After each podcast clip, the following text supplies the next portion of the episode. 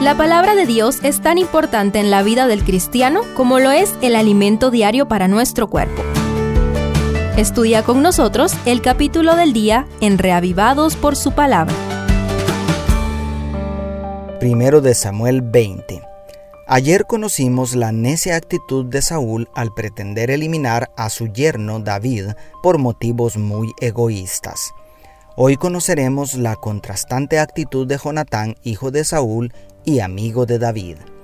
De Nayot, David vuelve a la ciudad capital para hablar con su mejor amigo, diciendo con justa razón, ¿Qué he hecho yo? ¿Cuál es mi maldad?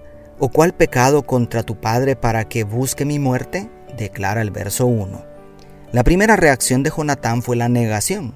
No podía creer que su padre llegara tan lejos en su intento de homicidio y, además, que se lo ocultara siendo su hijo. David se queja y lamenta delante de Jonatán porque siente que está al borde de la muerte, pero Jonatán lo consuela con una lealtad tan grande que le dice en el verso 4, Haré por ti lo que desee tu alma. Imagina la escena de aquellos dos amigos lidiando con la incongruencia de Saúl, a quien Dios había honrado con el más alto puesto en Israel. Cuán maravillosa es la amistad, los verdaderos amigos demuestran su mayor bondad en los momentos de crisis como Jonatán. ¿Tienes tú algún amigo o amiga que sea tan fiel y leal como Jonatán? Si aún no lo tienes, te presento a Jesús. Él es un amigo tan leal y fiel que nunca te decepcionará. Un detalle impresionante en este capítulo es que Jonatán demuestra aprecio, respeto y admiración por David, a la vez que reconoce que su amigo será el próximo rey de Israel.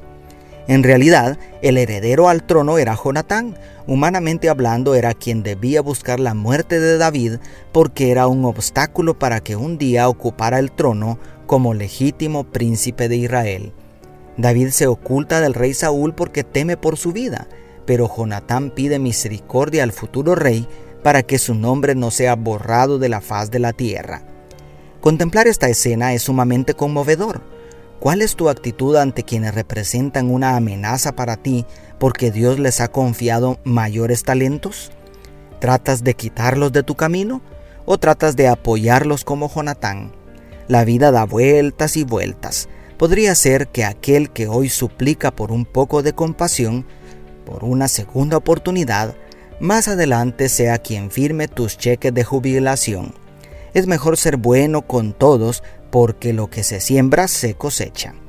Aquel día los dos amigos concertaron un plan para saber lo que había en el corazón de Saúl. David se ausentaría del palacio real durante la fiesta de Luna Nueva. Su ausencia en el palacio daría la ocasión para que Saúl preguntara por él y así Jonatán tendría la oportunidad de interceder otra vez por su amigo del alma. Ay, pero qué gran amarga sorpresa se llevó Jonatán cuando su padre fue capaz de arrojarle una lanza por la ira que despertó en él a causa del intento de Jonatán por abogar por su amigo con justa razón. El verso 34 nos informa cómo terminó aquella cena. Se levantó Jonatán de la mesa con exaltada ira y no comió nada el segundo día de la luna nueva, pues estaba afligido a causa de David, porque su padre lo había ofendido. La ira, la envidia y el odio enseguecen tanto que pueden salir lastimados hasta los seres más amados.